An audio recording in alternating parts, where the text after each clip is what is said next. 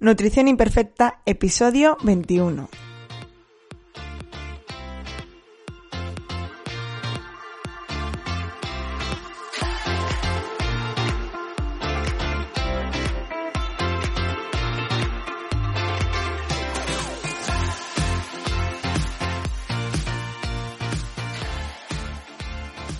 Bienvenida a Nutrición Imperfecta, el podcast de Marta Mármol.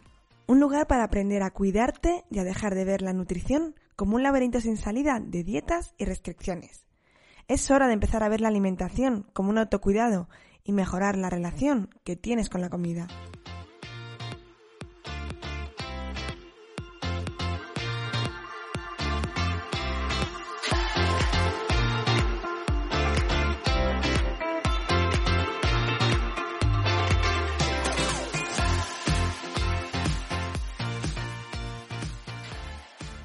Pero antes de empezar con este podcast, si estás harta de ir de dieta en dieta, pasándolo mal, que ya nada te funcione, te enseño cómo salir de este laberinto de las dietas en mi curso gratuito, las 5 claves para perder peso lentamente, que lo encontrarás en martamarmol.com, donde te daré las herramientas necesarias para empezar este nuevo camino. Bienvenida a este último episodio del 2020 de Nutrición Imperfecta. Yo soy Marta Mármol y en este episodio quiero hablarte y quiero enseñarte cómo marcar objetivos. Como ya te he contado muchas veces, la mayoría de las dietas, entendiendo dietas como esos procesos de pérdida de peso, fracasan. Por un lado van a fracasar porque están mal planteadas, porque muchas veces están mal enfocadas se enfocan solo en una cosa. Por ejemplo, los, las dietas de pérdida de peso se enfocan en la alimentación. Y tú me estarás diciendo, bueno, ¿y en qué más se tiene que, que, basar una dieta de pérdida de peso? En muchos otros factores que ya os hablaré en otro podcast, a lo mejor, de muchos factores que pueden hacer que no te esté funcionando bien o que no estés perdiendo peso por eso. Es decir, eh, un proceso de pérdida de peso no solo se basa en la alimentación y además también fracasan porque se fijan en cumplir determinadas pautas y no en cómo cambiarlas, en cómo adaptarlas a la vida de cada uno. Pero además, que es de lo que queremos, eh, de lo que te quiero hablar hoy, fracasan por estar mal enfocados los objetivos.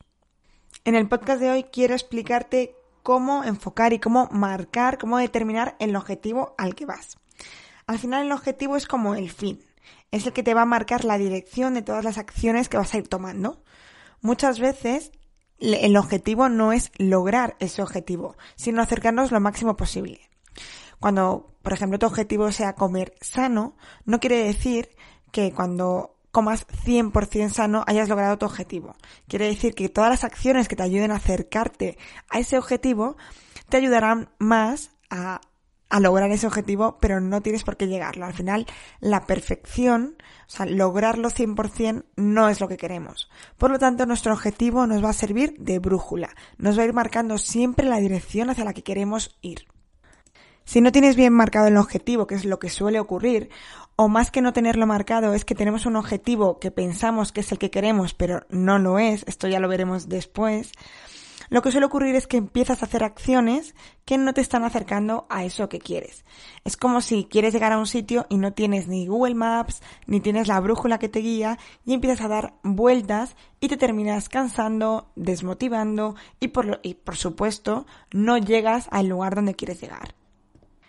Existen dos momentos al año en el que estas listas de objetivos y de planes se empiezan a hacer larguísimas. Uno es septiembre, que para muchos, incluida para mí, es como un momento de inicio de año, inicio de curso. Yo sigo viviendo en cursos escolares. Y el otro es ahora, en enero, con la llegada del nuevo año, ¿no? Año nuevo, vida nueva. Y entonces empezamos a marcarnos una lista de objetivos pensando que simplemente con escribirlos o con pensarlos es suficiente. Pero es que después de marcar ese objetivo y de plantearnos si está bien enfocado, bien formulado, tenemos que marcarnos eh, objetivos a más corto plazo. Es decir, marcaríamos un primer objetivo que sería a medio largo plazo, que ahora veremos cuántos son esos plazos, pero hay que empezar a dividirlo en etapas y marcar bien cada mini paso.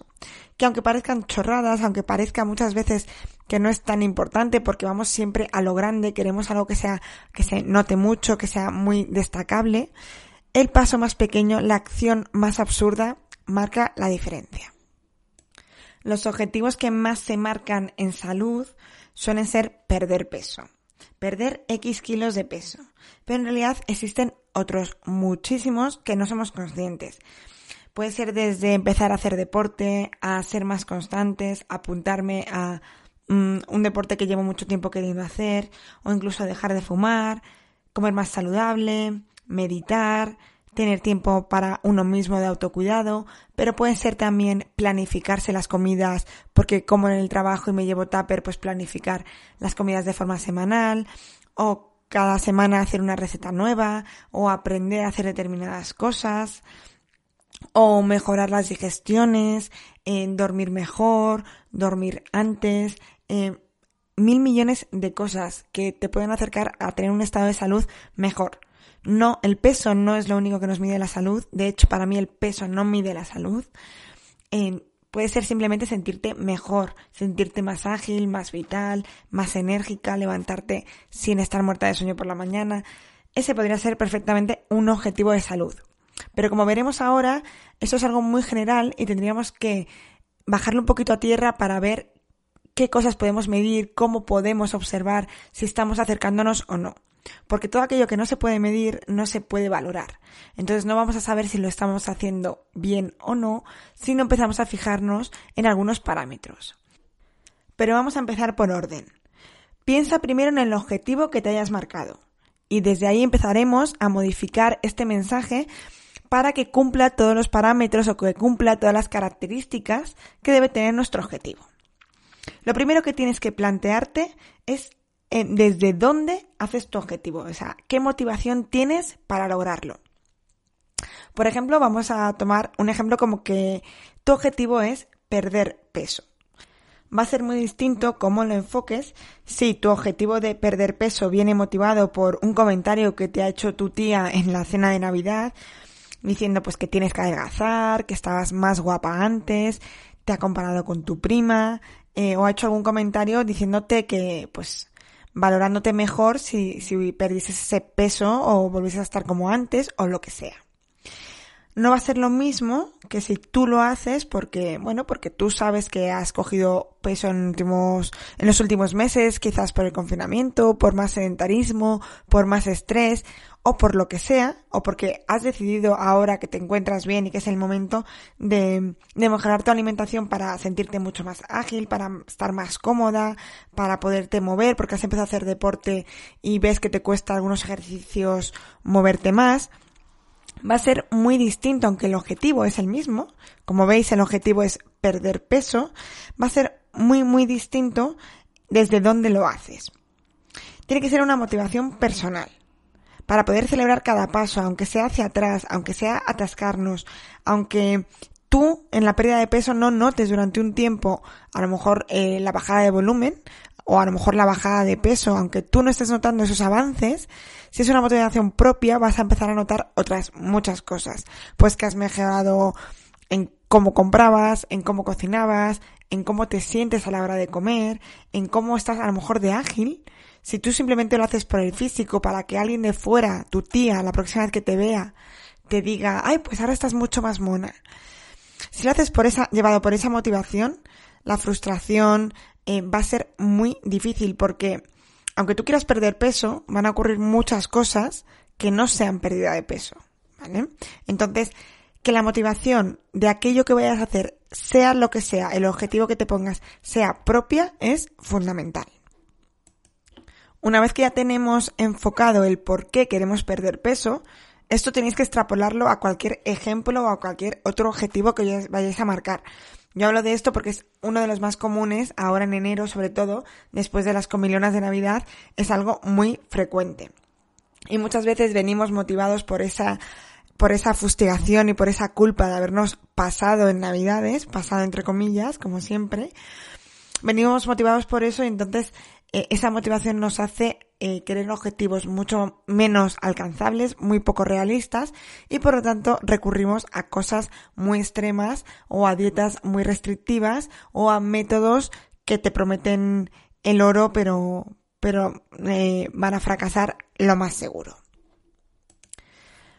una vez que tenemos este objetivo, lo que tenemos que empezar es a fijarnos si cumple todas las características que tiene que tener un objetivo. Muchas veces el error es la formulación de cómo decimos esto porque lo hacemos muy general. Es muy poco específico. Cuanto más específico sea, más fácil va a ser marcar esos siguientes pasos. Es decir, que sea muy general, dificulta la toma de decisiones, dificulta el saber hacia dónde tenemos que guiarnos, hacia dónde dar el siguiente paso. En este caso, la formulación que hemos hecho de quiero perder peso es completamente general. ¿Qué es perder peso? ¿Perder un gramo se consideraría perder peso y haber logrado tu objetivo? ¿O quieres perder cuatro kilos? ¿Son realmente estos cuatro kilos lo que es importante y lo que marca tu objetivo? ¿O hay algo más detrás? Esto es algo que trabajo mucho en las primeras consultas, cuando marcamos el objetivo. Mucha gente eh, llega a consulta diciendo quiero perder 6 kilos. Pero cuando empezamos a tirar del hilo, cuando empezamos a marcar bien este objetivo, nos damos cuenta de que detrás de esos 6 kilos, o de ese número que nos hemos marcado porque es eh, una forma de medir que tenemos, hay mucho más. Hay eh, muchas emociones, muchas sensaciones, que es lo que realmente tienes que marcarte. Cómo te quieres sentir, cómo se va a encontrar tu yo futura en una vez logrado este objetivo que te estás marcando. Y normalmente ese va a ser el objetivo que te tengas que marcar. Pero como te he dicho antes, como queremos que sea algo medible, como lo que no se puede medir no se puede valorar, tendemos siempre a medirlo a través de los kilos. Y es algo muy normal, porque al final es algo, es una medida que hemos tenido muy asequible. ¿Quién no tiene una báscula en casa? ¿A quién no le han medido pesado en un reconocimiento médico? Al final somos todos, somos unos años, una altura, un peso, tenemos muchas cosas que nos definen por mediciones. Entonces es normal que recurramos y que nuestro primer objetivo sea marcarse X kilos. O incluso cuando yo en consulta digo, mira, vamos a buscar otro objetivo que no sean kilos. Primero, porque como ya os he explicado muchas veces, los kilos no marcan la salud. Los kilos es una unidad de medida, pero no diferencia en la composición corporal. No diferencia si esos kilos son de grasa o son de músculo.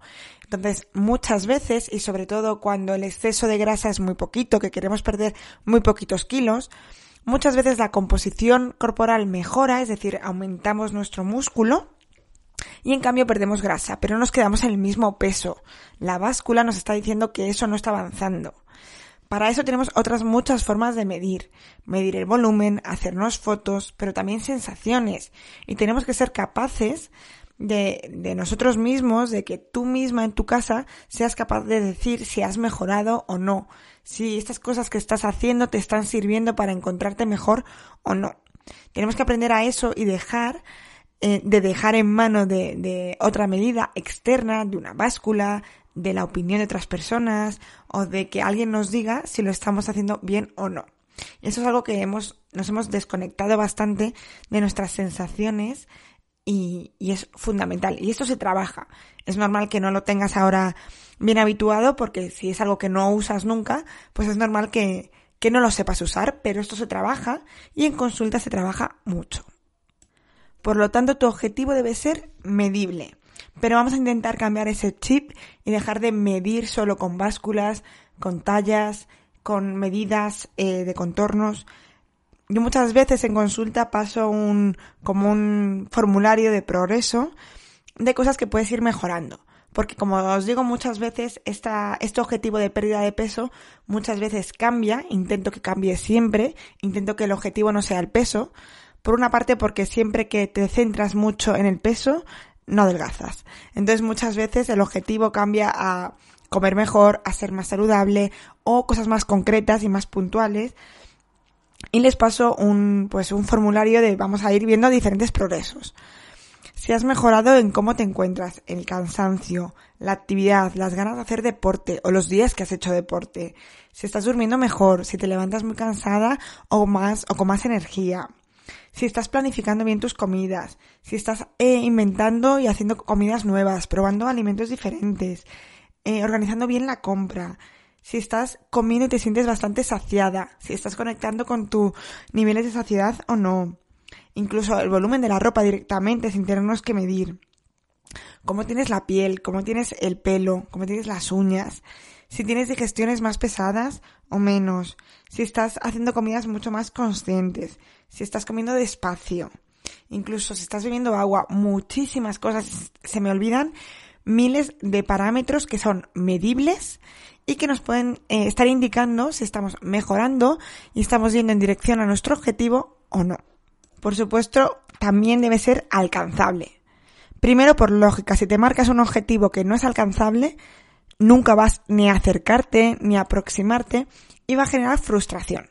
Como te decía antes, yo creo que alcanzable 100% no es, porque si no sería un objetivo, si es un objetivo muy estricto, si, el objetivo es comer mejor, pues es alcanzable porque puedes comer mejor. Si es comer perfecto, normalmente es un objetivo ideal que no vas a alcanzar nunca y por lo tanto te vas a frustrar. Esto viene un poquito de la mano del siguiente punto que tiene que ser un objetivo realista. Y esto también es muy importante porque como estamos muy centrados en el peso, como hemos hablado antes, muchas veces me llegan pacientes a consultas que quieren pesar, eh, pues si miden 1,65, le han dicho siempre que tienen que pesar 55 kilos.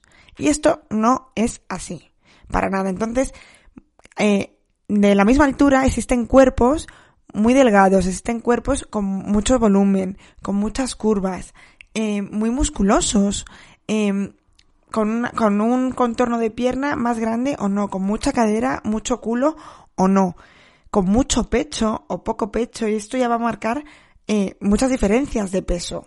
Por lo tanto, no existe un peso ideal para ninguna altura. Más que nada porque, como hemos dicho antes, el peso es un conjunto de todo y, y por lo tanto, dentro de una misma altura existen miles de composiciones diferentes. Y como última característica, nuestro objetivo tiene que estar en una temporalidad adecuada. Tenemos que marcarnos un tiempo. Pero este tiempo también tiene que ser un tiempo adecuado para que sea alcanzable y para que sea realista. Para mí en esto eh, los seis meses me gustan mucho. ¿Por qué me gusta mucho la temporalidad de seis meses? Porque no es un año, que un año lo vemos como muy a largo plazo, pero tampoco son pocos meses que nos empezamos a agobiar. En seis meses da tiempo a mejorar muchas cosas. Quizás no alcanzar un objetivo concreto, pero a lo mejor si, si el objetivo que nos hemos marcado es muy a largo plazo, nos deberíamos marcar más mini objetivos intermedios y a mí uno de seis meses me parece clave.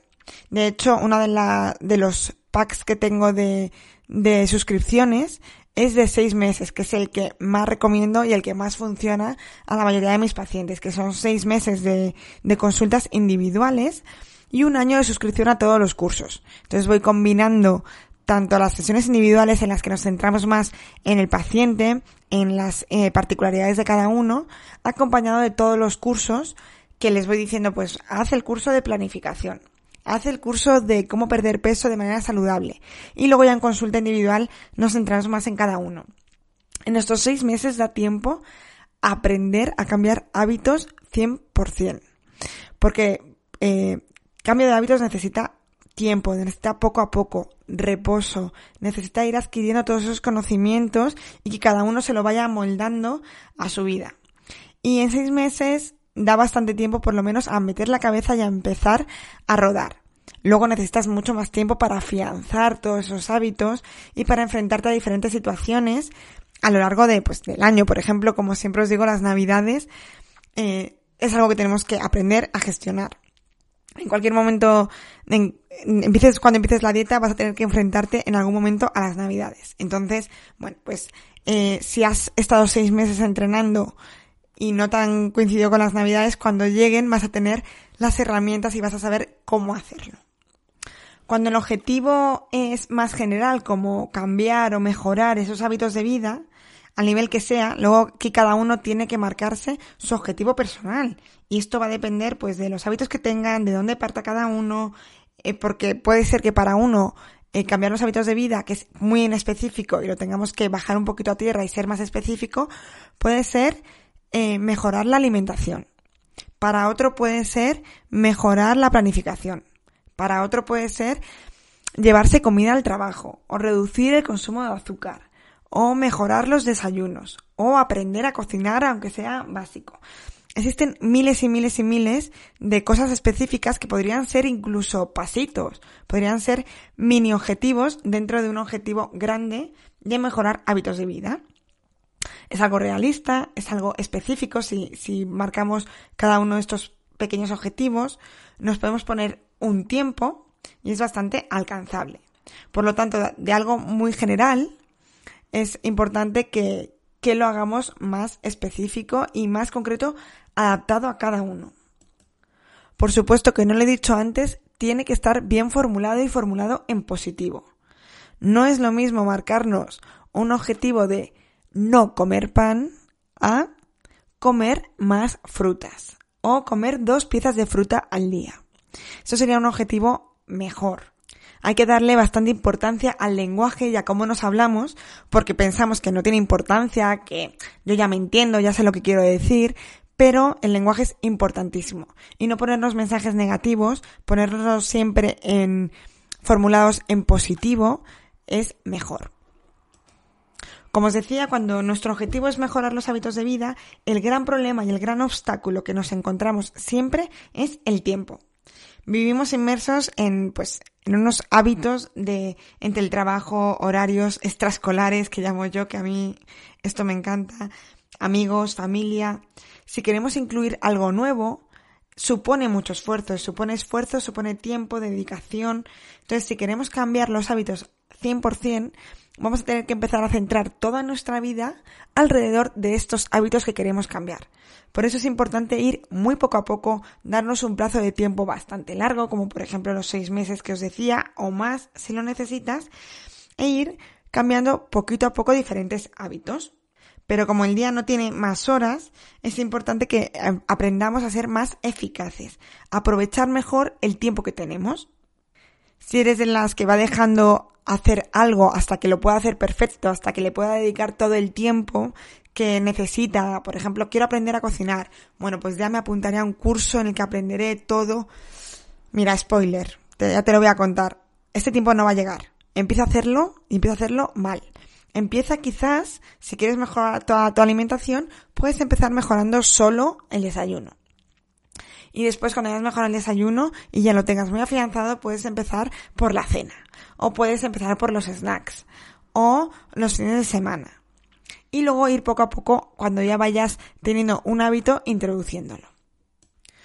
Como sé, y como para mí también fue un problema el tiempo, la mayoría de las cosas que os voy enseñando es cómo optimizar este tiempo, cómo ayudarnos de las herramientas que tenemos para mejorar esa optimización y esa eficacia que dedicamos pues tanto a cocinar como a planificarnos o a eh, mejorar pues eh, el deporte, a movernos más, a descansar mejor. De hecho, casi todos los cursos que tenéis en la web van dedicados un poquito a eso. Tenéis tanto un curso de planificación semanal, el que os enseño cómo planificar la semana, y por tanto, una vez que hayas planificado una semana, dos, tres, ya tienes ese trabajo hecho, no lo tires. Que muchas veces eh, planificamos una semana, nos hacemos un menú, tardamos bastante tiempo, sobre todo si es al principio, y desechamos ese trabajo. Ese trabajo se tiene que guardar para que nos sirva para un futuro. No tenemos que comer cada semana algo completamente distinto. Incluso podemos tener tres, cuatro menús básicos y repetirlos.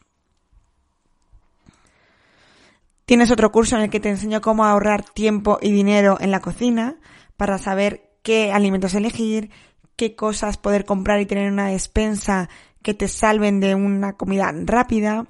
Eh, también tenéis un curso de recetas express recetas que hacer en 10 minutos a base pues de conservas que tenemos en la despensa, de botes, de congelados, de algunas, algunos alimentos que ya vienen preparados, que son saludables y que te van a ayudar pues a hacerte ese tupper de, de comida que no te ha dado tiempo a preparar la noche anterior o que de repente llegas de viaje y no tienes nada en casa, tienes que hacer la compra, pero si tienes una buena despensa vas a tener ideas. Y sobre todo muchas veces es simplemente tener la idea, que muchas veces tienes de todo en casa pero no sabes cómo juntarlo.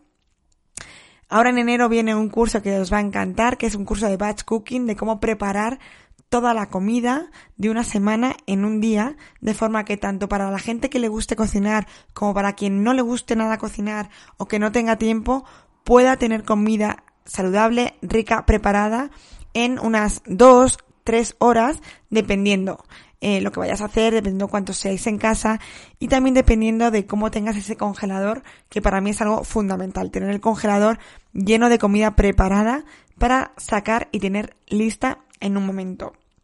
Por eso es muy importante aprender estas herramientas de gestión de tiempo. Al final, si nos pusiésemos a cocinar todos durante horas, aprenderíamos. Pero no tenemos ni tiempo, ni a lo mejor ganas, o a lo mejor no nos gusta cocinar para dedicarle tanto tiempo. Por eso la comida de las abuelas estaba tan rica, porque dedicaban mucho tiempo, paciencia y amor a cocinar. En este caso, si tú no tienes tanto tiempo, tendrás que aprender cómo optimizarlo y cómo conseguir el mejor resultado en el tiempo que tengas. Y para eso hay que ir aprendiendo. Eh, yo te enseño las herramientas que yo sé, lo que yo te puedo aportar, pero luego de la mejor manera que vas a aprender es empezándolo a aplicar tú en tu casa y viendo qué cosas te funcionan y qué no. Porque a mí hay muchas cosas que me funcionan genial, que a muchos de mis pacientes no. Y eso es lo que, en lo que consiste, en ir probando cada uno y encontrar la forma en la que cada uno se encuentre bien. El ese equilibrio en el de el tiempo adecuado, con las cosas que me gustan, con mis conocimientos básicos y con el objetivo que yo quiero lograr. Así que ya sabes, si quieres marcarte un objetivo nuevo para este 2021, haz una lista de aquellas cosas que quieras conseguir, prioriza y empieza por uno de ellos. Empieza reformulándolo para que sea específico para que sea realista, alcanzable, medible y encima ponte un tiempo en el que tengas que revisar si esas cosas que has ido haciendo están bien o no. Pero como siempre, si es algo de salud y necesitas ayuda, pídela que va a ser el mejor dinero y tiempo invertido que puedas hacer. Y hasta aquí el último episodio de este 2020.